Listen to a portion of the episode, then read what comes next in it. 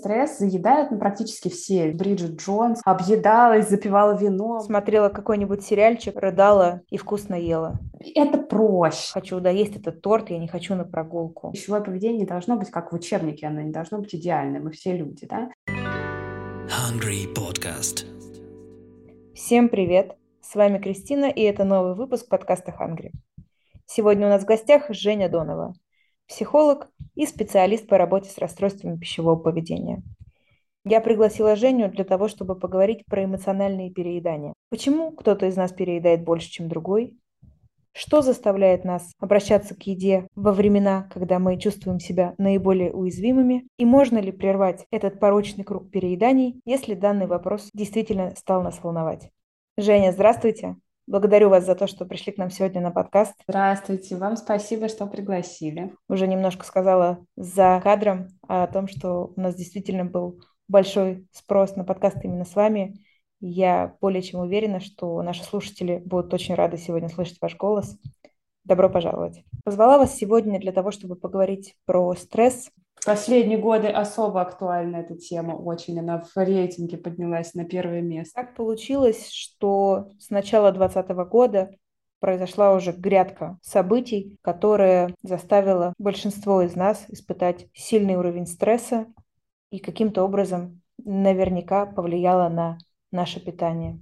Все мы так или иначе каждый день испытываем стресс. Кто-то больше, кто-то меньше.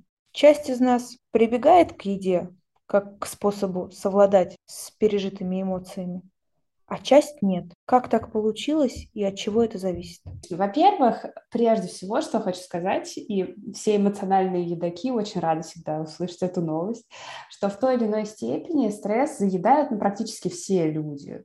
Конечно, есть редкие исключения, люди, которые, в принципе, не очень заинтересованы в еде, но, скажем так, это один человек на сотню, на тысячу, на миллион. Обычно все люди так или иначе, хотя бы иногда в жизни прибегают к еде для того, чтобы справиться со стрессом.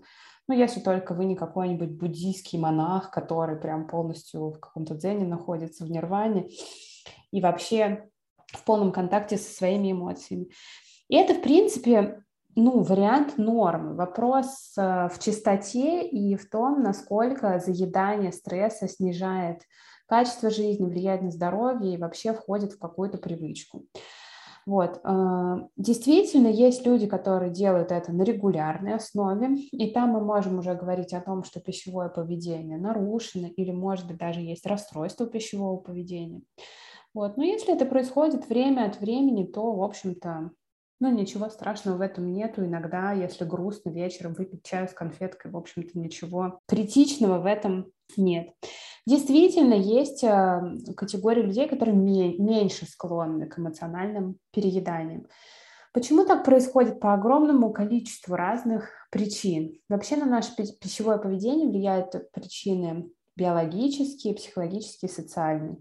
И здесь можно много чего перечислить. Например, есть а, ряд генов, которые ну, научно доказано, что они связаны с эмоциональными перееданиями. Некоторые люди являются носителями этих генов, а некоторые не являются носителями. Да? То есть есть некая даже генетическая предрасположенность. Есть э, какие-то особенности воспитания. Естественно, если ребенку там с двух, с трех лет мама на любой каприз, на плач, на плохое настроение, сувал конфетку и говорил, давай успокоимся, пойдем чайку попьем, конечно же, э, скорее всего, закрепится вот этот вот паттерн пищевого поведения, будет потом использоваться во взрослом возрасте. Вот, мы можем говорить еще и про социум, конечно, про социальные какие-то вещи, потому что заедание стресса, оно очень плотно сидит в нашей культуре. Взять любой фильм популярный, какой-нибудь Бриджит Джонс, которая объедалась, запивала вином. Смотрела какой-нибудь сериальчик, рыдала и вкусно ела. Это клише, да, то есть бросил парень, что нужно сделать? Нужно купить ведро мороженого, пригласить подружек или одной сидеть, смотреть сериалы и есть. Поэтому много разных предпосылок. Понятно, что все зависит от конкретного человека, от его истории, от его анамнеза, от того, какая у него была семья, насколько он сам стрессоустойчивый. Кому-то легче противостоять стрессу, кто-то совершенно перед ним чувствует себя беззащитным. Я хотела бы сделать паузу и поблагодарить вас за то, что э, вы только что сказали. Мне кажется, как минимум половина из нас может сейчас выдохнуть при осознании того, что переедать иногда это нормально, в случае, если еда действительно может тебя поддержать в каких-то ситуациях. Ну, конечно, ничего страшного нет. Здесь еще о чем надо говорить. Мы говорим с вами про стресс, да, подразумевая, автоматом подразумевая, что стресс – это какие-то негативные эмоции. Если человек тревожится, он за чего-то переживает, не знаю, там, уволили с работы и так далее. Но стресс бывает и положительный. Например, если взять там, Новый год, да, новогоднее э, застолье. Целый день ты носишься вот так вот, и подарки, и тут и дети, и гости, и накрыть на стол, и чтобы все было красиво, и подгадать, и салют, и здесь, значит, э, шампанское открыть, чтобы в глаз не попала пробка и так далее. Это же тоже стресс.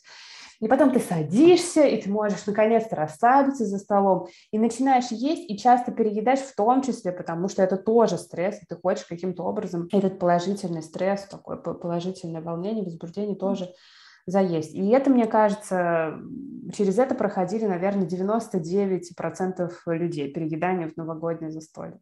Спасибо вам большое за этот развернутый ответ. На примере конкретного человека можно ли понять, в рамках ли нормы его переедания? Или пора обратиться к специалисту? Ну, скажем так, есть э, такое понятие, как расстройство пищевого поведения, там, где переедание случается с абсолютно четко обозначенной там, частотой, что это должно быть как минимум раз в неделю, как минимум на протяжении какого-то длительного периода времени, имеются определенные диагностические критерии. Это, если говорить о расстройстве пищевого поведения, уже прямо конкретном диагнозе, который ставит врач-психиатр. Если мы говорим о том, где грань вот между нарушенным пищевым поведением, когда уже мы понимаем, что не норма, но еще не РПП, или грань между тем, что все еще является нормой, то тут э, о чем мы можем говорить? Во-первых, если переедание случается эпизодически, раз в несколько месяцев, если э, они происходят и не очень мешают человеку, да, то есть человек не объедается до такой степени, что ему после этого плохо, он после этого не может там встать э, полностью обездвижен. Если переедание никак не снижает качество жизни человека, если они никак не влияют на его здоровье. Ну, в общем-то, пусть они будут. Важно всегда оставлять за собой право на ошибку. Пищевое поведение должно быть как в учебнике, оно не должно быть идеальным, мы все люди, да. Но если мы говорим о том, что переедание случается регулярно, например, каждый день или через день, или два-три раза в неделю, если человек объедается до состояния, что ему уже нехорошо, если это влияет на вес, вес постоянно колеблется, растет, потом человек пытается это как-то скомпенсировать за счет диетического поведения, здесь мы уже можем заподозрить, что есть проблемы с пищевым поведением. А что если человек говорит, что еда – это единственный способ совладать со стрессом? Что, если это единственный способ для человека регулировать свои эмоции? Стоит ли тогда обращать на это внимание, бить тревогу, или это также может быть в рамках нормы? Хочется сказать о том, что мы знаем, что еда – это одна из базовых потребностей, одна из самых простых потребностей, которую можно очень быстро закрыть. И, предположим, каждый из нас после насыщенного рабочего дня будучи полностью истощенным, может прийти домой, и если ему доставляет удовольствие еда, таким образом успокоить или поддержать. Может ли тогда такой паттерн поведения превратиться просто в привычку? Насколько опасна эта привычка? Или это нормально? Ну, э, в любом случае, конечно, это, это закрепляется в привычку. То есть э, начнем с чего? Еда действительно помогает э, справляться со стрессом. Это не миф, это правда. Если тебе плохо, и ты съел что-то очень вкусное, желательно, чтобы это было сладкое, или жирное, или соленое, у тебя действительно вырабатываются гормоны радости, и ты действительно чувствуешь себя лучше. И в данный конкретный момент ты думаешь о том, как тебе хорошо, а не о том, как, в каком ты находишься стрессе. И это работает. А, вопрос в том, что если мы в какой-то момент начинаем, в какой-то момент нашей жизни начинаем использовать этот метод как регуляцию своих эмоций, способ регуляции эмоций, то это очень легко может стать нашей привычкой. Вырабатываются новые нейронные связи в голове, они закрепляются, и по ним, как положнее, человек может ездить всю свою оставшуюся жизнь. И в этом случае, если человек говорит, что а, да, это единственное для меня доступное средство как-то себя порадовать, скорее всего, человек говорит правду, потому что для него единственный, привычный, знакомый, понятный метод регулировать свои эмоции – это прибегать к помощи еды. Вопрос в том, ну, хочет ли человек что-то с этим сделать, потому что есть категории эмоциональных едоков, которые абсолютно окей с тем, что они регулярно заедают эмоции. Они говорят, да, я люблю поесть, мне это нравится, Для меня еда – самая большая радость в жизни, никогда в жизни от этого не откажусь и ничего с этим делать не хочу. Такая точка зрения тоже имеет право на существование, почему нет?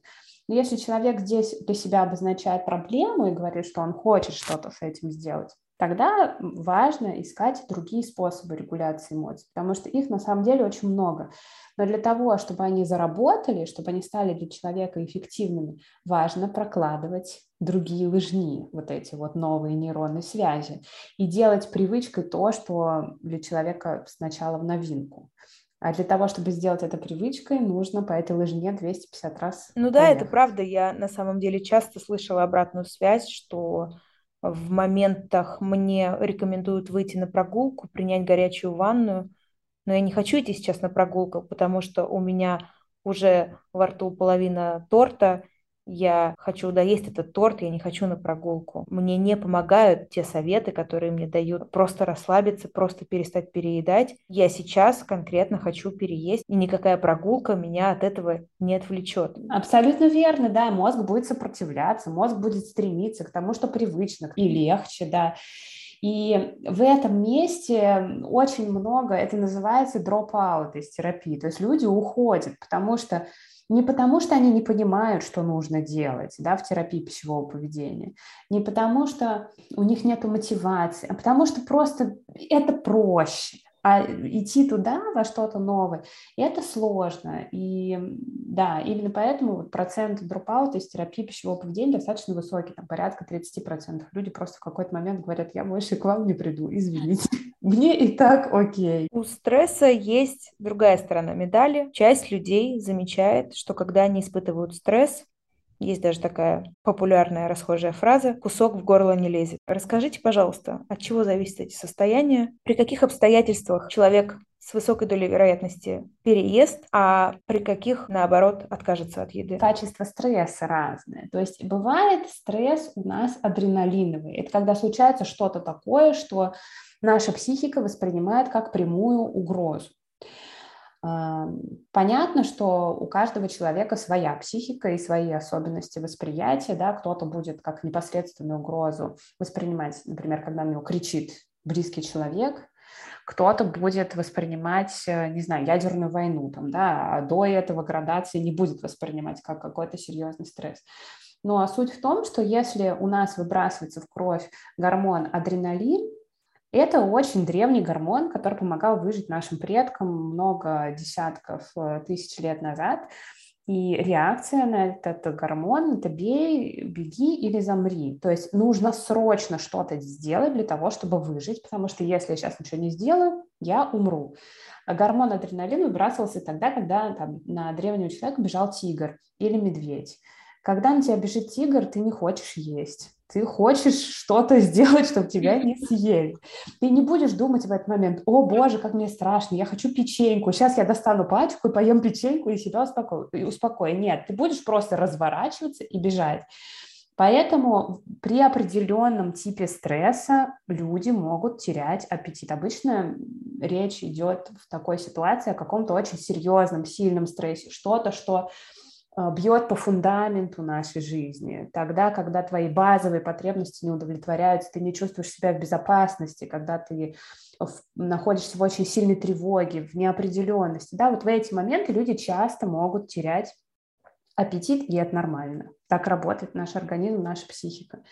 Если мы говорим о следующем, более лайтовом уровне стресса, это будет стресс кортизоловый, немножко другой тип э, стресса. Тогда, когда у нас выбрасывается гормон кортизол, который вырабатывается у нас надпочечниками, это наш гормон стресса, который может повышать аппетит у подавляющего большинства людей. А, здесь речь не идет про то, что на нас бежит тигр. Здесь речь идет про то, что, не знаю, ты сидишь в хижине много-много тысяч лет назад, и в этой хижине, там, не знаю, что-то тебе мешает, муравьи тебя кусают, и ты думаешь, как же мне от этого отвлечься, и вот у тебя вот этот вот стресс, кортизол, и тебе хочется все время что-то жевать, чтобы не думать о том, что у тебя искусственные, допустим, ноги или руки. Здесь речь не идет об угрозе жизни, речь идет о том, что человек там сталкивается с каким-то дискомфортом. Это может быть какая-то тревога, скука, нечем заняться, из-за чего ты переживаешь, что-то на заднем плане фонит.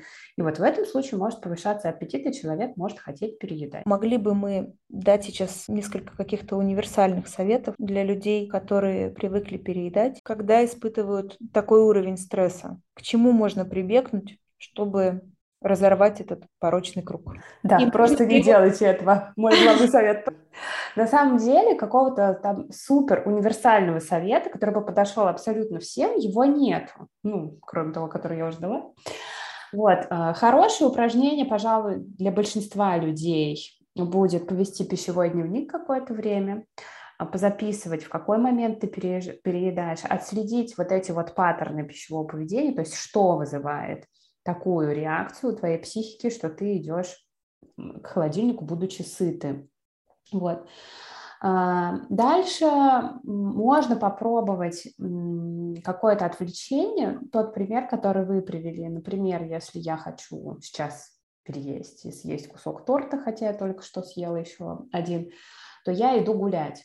Но здесь надо понимать, что отвлечение из серии, пойти почитать книгу, полежать в ванной, позвонить подруге, это хорошие, в общем-то, безвредные вещи, но они никак не учат нас быть в контакте со своими эмоциями.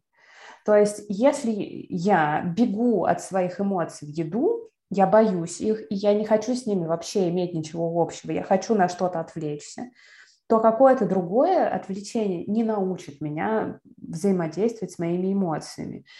И именно поэтому самый как бы лучший, самый действенный способ и самый нелюбимый всеми клиентами людьми – это побыть со своей эмоцией и понаблюдать за ней. И можно закрыть глаза и представить ее, визуализировать как что-то, что находится рядом с тобой, твое побуждение пойти сейчас переесть, как оно выглядит, что оно из себя представляет, как оно ощущается, понаблюдать за его волнами, потому что любое побуждение переесть, оно будет колебаться, оно не будет все время стабильно высоким, оно будет накатывать, как волны, потом немножко отпускать, и будет казаться, что вроде бы я все пересидела уже, это желание, а потом оно опять будет накатываться. И можно здесь поиграть в такого любопытного стороннего наблюдателя, который смотрит за этим побуждением, наблюдает, как оно постепенно сходит на нет. Но здесь нужно тренировать терпелку, потому что человек, который 30 лет подряд каждый вечер переедал, он долго не высидит смотреть за свои эмоции, то есть ему захочется скорее всего, спустя две минуты плюнуть на все это и пойти по привычной проторенной дорожке. Поэтому здесь важно вот эту мышцу потихонечку, постепенно накачивать, тренироваться и делать разные упражнения. А есть ли вообще какие-то экологичные способы проживания стресса? Я знаю, что некоторые люди, когда испытывают сильные эмоции, могут выйти на пробежку. А, иногда я знаю, что психологи советуют, не знаю, побить подушку. Зависит ли это от эмоций, которые мы испытываем? А может быть, вообще самым экологичным будет э, просто дать себе время, пережить эту эмоцию, переждать ее. Есть ли какой-то универсальный набор? Ну, не совсем. Здесь важно что? Во-первых, для того, чтобы экологично прожить эмоцию, надо ее понять. И уже на этом этапе у многих людей возникают проблемы. Mm. Я не знаю, обсуждали ли вы, может быть, в предыдущих подкастах тему алекситимии или нет, но я в двух словах скажу. Алекситимия – это такое состояние у человека, при котором он не может понять, что он чувствует, и не может назвать свою эмоцию. То есть мне как-то вот сейчас вот что-то мне не то, но я не знаю, что со мной. А вот что тебе? Тебе тревожно или страшно? Или ты злишься? А я не знаю. Вот если у алекситимика спросить, как тебе сейчас, вот что ты чувствуешь, он скажет, я не знаю, мне холодно, например, да, а эмоции у тебя какие? Я не знаю, отвалить. Вот примерно вот так. Там ученые спорят, из-за чего берется алекситимия. Кто-то говорит, что это врожденное, кто-то говорит, что это приобретенное, кто-то говорит, что это из-за нарушенной привязанности с родителем. Сейчас суть не в этом, суть в том, что алекситимия, она лечится в терапии, можно научить человека понимать по определенным маячкам, что он чувствует, развивать, да, вот эту вот историю, что человек будет определять свои эмоции. Вот, то есть это первый этап. Надо вообще понять, что ты сейчас чувствуешь, да. Во-вторых, понять, какие у тебя есть доступные методы прожить сейчас эту эмоцию. Потому что, например, э, когда человек злится, это очень энергетически заряженная эмоция, и по-хорошему для того, чтобы прожить злость, нужно что-то активно поделать. Вот девочки у меня на курсе, например, заказывали на Авито посуду и шли, били ее на балконе, выкладывали все целлофаном и били посуду. Это отлично помогает проживать гнев. Отличный способ, но он не всегда доступен. Если ты гуляешь с ребенком на площадке и вдруг ты разозлился, ну как бы ты не побежишь домой бить посуду на балконе. Вот, поэтому нужно составить какой-то лист возможных способов. Ты можешь потопать, можешь похлопать, можешь покричать в подушку или покричать на близкого человека, если он тебе разрешает и дает тебе зеленый свет. Ты можешь там написать о своей злости, ты можешь проговорить, надиктовать на диктофон, по, не знаю, там, поплеваться в раковину, порвать бумагу. Вариантов миллион. Надо пробовать и смотреть, что работает конкретно на тебя. Вот, например, если я злюсь, мне помогает поорать. И когда я злюсь, неважно, кстати, даже на что, э, я говорю мужу, я сейчас буду орать. Он мне говорит, хорошо, ори. Я кричу две минуты, меня отпускает, он говорит, все, ты закончила? Я говорю, да, я закончила, мне уже стало хорошо. Но это работает на меня. Для других людей может, могут работать вообще какие-то другие способы. Надо пробовать. Это здорово, это мне очень откликается. Иногда мне, здесь, конечно, ключевое слово, иногда достаточно просто обозначить своим близким свое чувство. Например, если я злюсь, я могу сказать мужу, я сейчас злюсь, дай мне пять минут. И как будто бы тот факт, что я уже проговорила то, что я чувствую, понижает градус моего ощущения. Если я попрошу еще пять минут на то, чтобы переварить то, что я чувствую, ну вообще красота. Да, в этом прикол. Есть исследование, которое доказывает, э, что если мы понимаем свои эмоции и называем их вслух, это уже помогает их проживать. Поэтому, да, это абсолютно правда. В этом плане алекситимикам сложно, потому что они не понимают, что с ним происходит, им просто плохо, они не очень понимают, да, когда эта эмоция началась, когда закончилась. Именно поэтому алекситимия часто связана с эмоциональными перееданиями. Как-то заглушить вот этот вот белый шум. А есть ли какая-то, может быть, профилактика таких состояний. Например, мы часто слышим, что человек, который не выспался, наибольшей долей вероятности может переесть. Можем ли мы предусмотреть такие состояния и профилактировать наше пищевое поведение, в частности, переедание? Профилактика перееданий, ну, в первую очередь, это регулярное, вкусное и насыщенное питание. И очень важно белки, жиры, углеводы. Очень важно, чтобы каждый прием пищи был вкусный. Очень важно есть еду для удовольствия. Это тот самый наш фанфуд, десерты, сладкое и так далее. Не обязательно этим объедаться, но если ты ешь это раз или два в день, на регулярной основе вероятность того, что ты будешь этими продуктами переедать, она драматически снижается. Во-вторых, конечно же, сон, абсолютно согласна, потому что если мы не высыпаемся, у нас вырабатывается гормон кортизол, который ведет э, к перееданию. Поэтому гигиена сна очень важна. Вообще в целом важна психогигиена. Да? Если человек там, снижает количество гаджетов в течение дня, если он больше проводит времени на свежем воздухе, если у него есть какая-то легкая там, спортивная нагрузка, активность, прогулки, если он старается снизить количество стресс-факторов в жизни, конечно же, уровень эмоциональных перееданий будет стремиться к нулю. Конечно же. Но это такая история, про которую я всегда всем рассказываю. рассказываю про это в блоге, рассказываю клиентам, рассказываю в группе. Все говорят, да-да-да, мы все это понимаем. И все равно все до двух часов ночи сидят э, в гаджетах, читают соцсети, потому что как бы это всегда как будто бы не в приоритете. Потом э, люди говорят, ну почему, почему я переедаю, почему, Сдел... что мне сделать, чтобы не переедать. Вот нач- начинать, конечно, в идеале можно с этих основ. И для этого даже не нужен психолог и какие-то там финансовые затраты. Достаточно просто обратить внимание на свою жизнь, на распорядок свой. Ну вот как будто бы да, как будто бы не все видят эту взаимосвязь. Например, мы поговорили с вами уже, да, про осознанное переедание, когда я осознанно обращаюсь к еде для того, чтобы себя поддержать. Другой вопрос, что многие из нас привыкли есть параллельно сидя в телефоне, в соцсетях, а, перед телевизором. И очень часто проходит день, нам кажется иногда, что мы ничего не поели, а на самом деле мы целый день мы можем э, перекусывать какими-то снеками, что-то есть абсолютно неосознанно, как бы фоном к нашему дню, и абсолютно даже не замечать того, как, как сильно мы переедаем.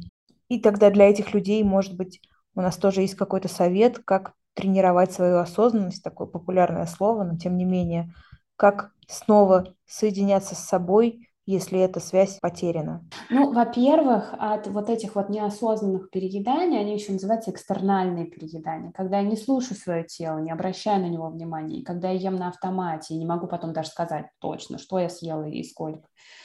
Вот, от экстернальных перееданий в первую очередь помогает регулярное полноценное питание, да, то есть режим. Если я не голодная, то вероятность экстернальных перееданий очень сильно снижается. Во-вторых, от экстернальных перееданий помогает, конечно, прислушивание к своему телу. А, и можно это делать прям несколько раз в течение дня, даже вне зависимости от еды. То есть можно просто откладывать все на минуточку, там, телефоны, компьютеры, телевизоры и так далее, и обращать внимание на то, что я сейчас чувствую. Вот я сидела, у меня затекла шея, да, у меня там, не знаю, затекла нога, мне жарко, мне холодно, я хочу пить, а, попробовать как-то побыть в контакте со своим телом. Вот. Плюс осознанность очень хорошо прокачивает всякие вещи типа йоги, медитации, осознанного дыхания и так далее. Эти вещи очень хорошо вот выводят на новый уровень контакт с телом, контакт с собой. Вот. А так, конечно, есть всякие методики э, типа шкалы голода, и сытости, их довольно легко люди осваивают, и буквально там за неделю-две начинают ими регулярно пользоваться. Вот. Но проблема, конечно, в том, что мы живем в такое время, что темп жизни настолько быстрый и столько всего происходит, наш мозг, в принципе, не успел к этому адаптироваться. И мы все время живем в таком белом шуме, настолько перегружены вот этой вот всей информацией, что мы очень сильно отсоединяемся от себя, от своего тела, от своих чувств, от своих эмоций. И здесь важно прям насильственным образом, я бы даже сказала, снижать темп своей жизни, максимально стараться замедляться, максимально снижать экранное время, а, максимально стараться делать одно дело в одну единицу времени. А, была такая история у меня личная, значит, э, я носила ее в терапию к своему психологу несколько лет назад. У меня была такая проблема, что я все время делала несколько дел одновременно. Но я делала это не потому, что мне это очень нравилось, а потому что просто такой период был в жизни, очень напряженный. Я одновременно училась, я работала, я сидела дома с ребенком, с маленьким. И все это я делала. В од... То есть у меня не было вообще ни одной минуты в течение дня, чтобы я делала что-то одно. Я все время, вот здесь я варю суп, вот тут вот я играю с ребенком, а тут в ухе я слушаю лекцию, и тут еще в блоге отвечаю на вопросы. У меня от этого просто взрывался мозг. Я под вечер уставала настолько, что я ну, не могла заснуть даже. То есть я перевозбуждалась у меня нервная система. Вот, и я носила это к своему психологу, и она мне говорит, ну давай проведем эксперимент с тобой поведенческий, и давай ты будешь целую неделю делать только что-то одно в одну единицу времени. У меня была такая паника. Я говорю, я ничего тогда не успею. Я ничего не успею. Я отстану везде, я не смогу работать, я не смогу учиться. Она говорит, ну давай проверим. Вот у тебя сейчас такой катастрофичный сценарий, давай проверим, правда это или нет. Представь просто, что ты заболела, и типа ты эту неделю ничего не будешь делать. Вот, вот давай так вот рассматривать это. В общем, неделю я проводила этот эксперимент. Мне это давалось ну, невероятно просто тяжело. Просто невероятно. У меня мозг вот так вот, и вот так вот весь трещал по швам. Но в итоге я поняла, что я действительно делаю меньше, но не то, что я ничего не успеваю. Я делаю меньше процентов на 20. Вот так вот. То есть чуть меньше, чем обычно. Но качество выполнения этих дел, оно значительно выше. То есть, не знаю, в два раза лучше я могу поиграть с ребенком, когда я только с ребенком, чем когда я с ребенком и одновременно слушаю лекцию в ухе. То есть за небольшие вот эти вот затраты я получаю намного больше дивиденды. Меня поразили просто результаты твоего эксперимента. И с тех пор, конечно, это не всегда получается. Опять же, темп жизни, он нам много диктует, но с тех пор я стараюсь все-таки делать одно дело в одну единицу времени, и, как правило, у меня это получается. Вот, всем рекомендую, полезное очень упражнение. Да, очень отзывается. Я даже слушала лекцию когнитивиста, который сказал о том, что даже если нам кажется, что мы делаем несколько дел одновременно, наш мозг все равно вынужден концентрироваться на чем-то одном. А, да, да. Чем больше дел, чем более интенсивны эти дела, тем больше приходится перерабатывать нашему мозгу и быстрее переключаться между одним и другим делом постоянно, э, что, безусловно, не способствует ни качеству этого дела, ни тому, чтобы мы себя чувствовали в этом в этой многозадачности комфортно. Многозадачности не существует. Был прикол.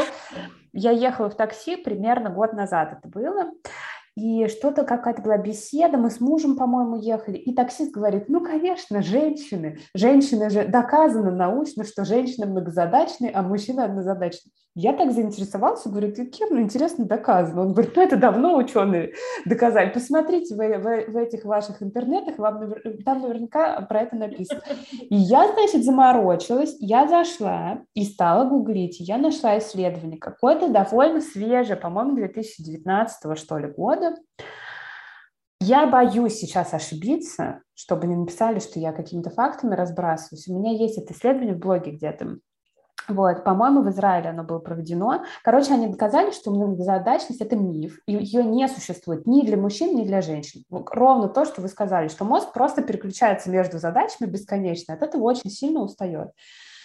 Вот, поэтому, да, согласна, что многозадачность нас очень сильно выматывает и тоже может, кстати, вести к эмоциональным перееданиям как следствие. Так что, друзья, все, кто нас сейчас слушает, замедлитесь, дослушайте наш подкаст и со спокойной совестью идите заниматься важными другими делами. Жень, хочу с вами еще поговорить про такую тему, мы ее сегодня немножко коснулись. Еда как награда или наказание. Многие из нас выросли в такой культуре, когда Еда была способом поощрения, а, едой говорили спасибо, едой хвалили, едой наказывали. Да, ребенок провинился, шоколадку не получишь. И наоборот, ты убрался в комнате, наоборот, держи твое любимое лакомство.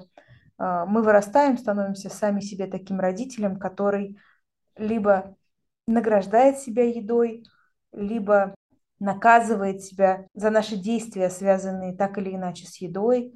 А, хорошо поработал, хорошо поел, я заслужил этот десерт, или наоборот, а, мы слышим, что вчера я съел что-то, что сегодня нужно отработать. Как эту связку прервать?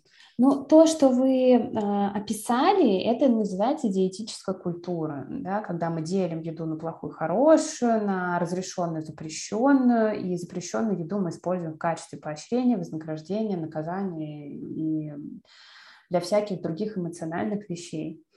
Вот.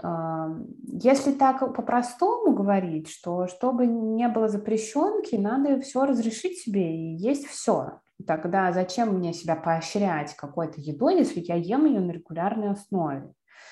Если, например, для меня мороженое – это запрещенка, которую я позволяю себе раз в месяц, и отрабатываю потом в спортзале, то если я буду есть каждый день там, два шарика мороженого после ужина, то вряд ли уже я буду вознаграждать себя этим мороженым. Скорее всего, я придумаю что-то поинтереснее для себя. Вот. Но это все, конечно, проще сказать, чем сделать, потому что вот эта диетическая культура о том, что это совокупность убеждений о том, что нужно меньше есть, о том, что нужно еду отрабатывать, о том, что женщина должна определенным образом выглядеть, о том, что иметь лишний вес – это стыдно плохо, о том, что еды надо там бояться, ее все, все время хочется, а хочется все время чего-то вредного. Да? Совокупность вот этих убеждений, она настолько глубоко въелась в мозг современных женщин, что, скажу откровенно, доставание вот этих вот убеждений, работа с ними – это самое сложное, что есть, в принципе, в терапии пищевого поведения. То есть даже вот эти вот выдерживания эмоций, там, да, это не идет ни в какое сравнение с диетическим мышлением, потому что люди до последнего держатся за эти вещи, не хотят с ними никак прощаться и абсолютно не готовы там как-то немножечко расширить свое сознание, посмотреть шире. На это много уходит времени, это сложно.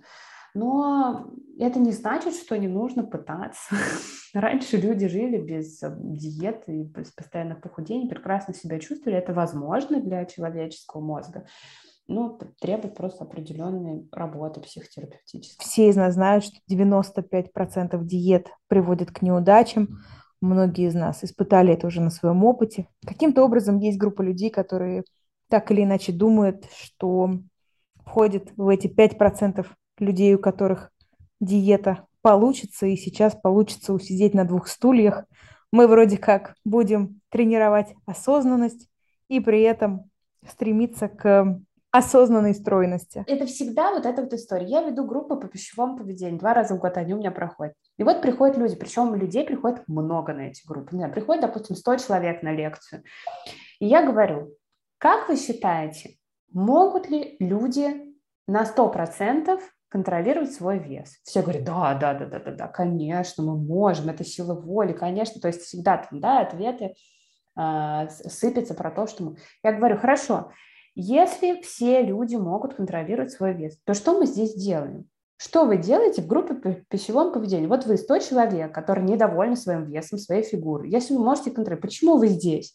Здесь возникает ступор, потому что мы как бы можем, но как бы не можем при этом. Да? То есть есть убеждение, что мы можем, но оно расходится с реальностью. В реальности у многих ли людей та фигура, о которой они всю жизнь мечтали – я думаю, что у единиц на самом деле э, есть такая фигура, да, и многие люди могут сказать, что они спокойно едят все, что хотят, не заморачиваются, и при этом у них нет проблем с весом. Нет, не у многих. Вот здесь, мне кажется, место, в котором ожидания и реальность встречаются, и случается какой-то конфликт. Сейчас подумала о том, что кто-то из наших слушателей может послушать этот подкаст, даже вдохновиться, прекратить все свои ограничения и поймать себя на мысли, что После того, как ограничения сняты, началось бесконтрольное переедание. После чего, конечно же, за этим человеком прибежит чувство вины, и снова появится желание ограничивать. Ну а дальше, как мы знаем, все по кругу. Что мы можем посоветовать такому слушателю? Как себя поддержать в этот момент? А, хорошо, отвечая на первый вопрос, да, это происходит, к сожалению, часто, потому что, опять же, вот этот вот стыд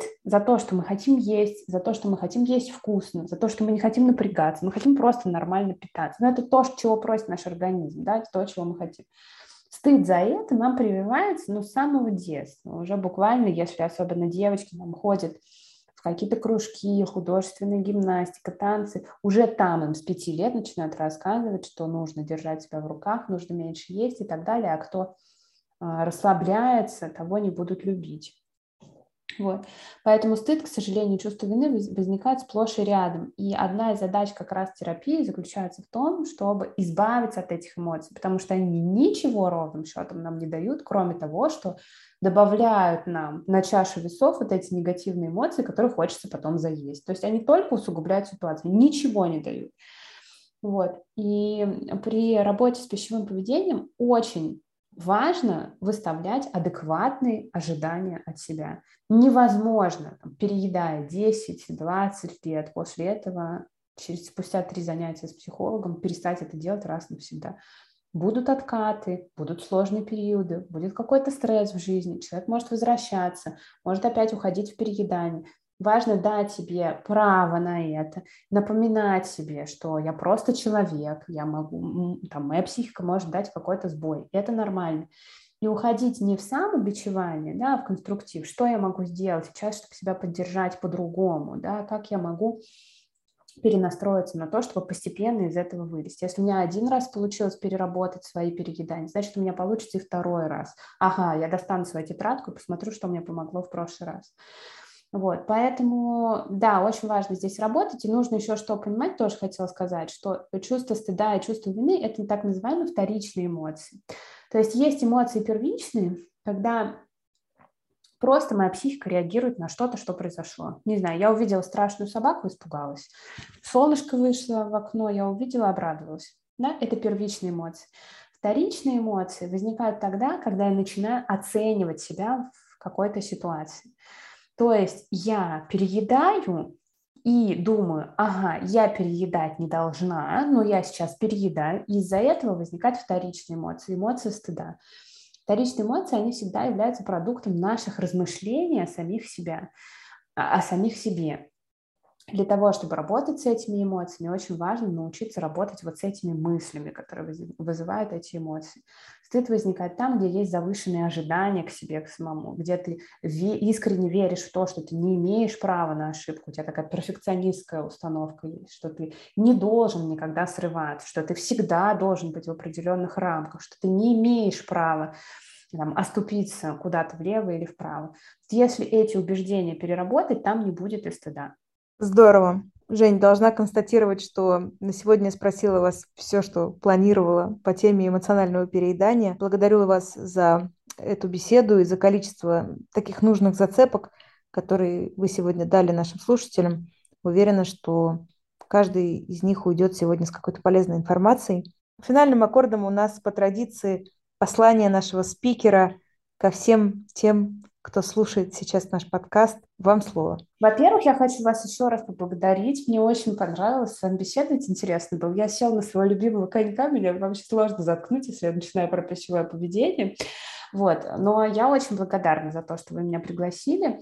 И тем, кто слушает, тем, кому актуально, актуальны вопросы с пищевым поведением, я хочу сказать, что даже не как э, специалист, который работает с людьми, у которых нарушено питание, а как человек, у которого было РПП в прошлом, я хочу сказать, что это, конечно, сложно. То есть отрицать это бессмысленно. Пищевое поведение, проблемы с пищевым поведением – это такое вот болото, которое затягивает тебя, из него довольно сложно выбираться. И сложность этого болота заключается еще в том, что там очень много слоев. То есть кажется, что проблема просто в еде, которая лежит на твоей тарелке.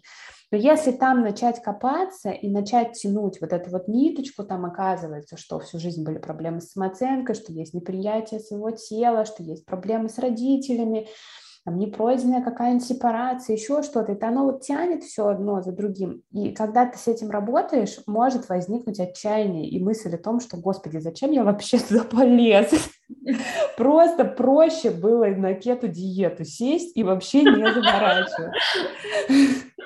Ну, то есть я, я, вот это вот отчаяние, оно очень мне знакомо. И часто в какой-то момент времени у людей, которые работают с пищевым поведением, это возникает. Но я здесь хочу сказать, пожалуйста, дорогие люди, девочки, не сдавайтесь. Там есть свет в конце туннеля. Главное верить в то, что все получится, не бросать.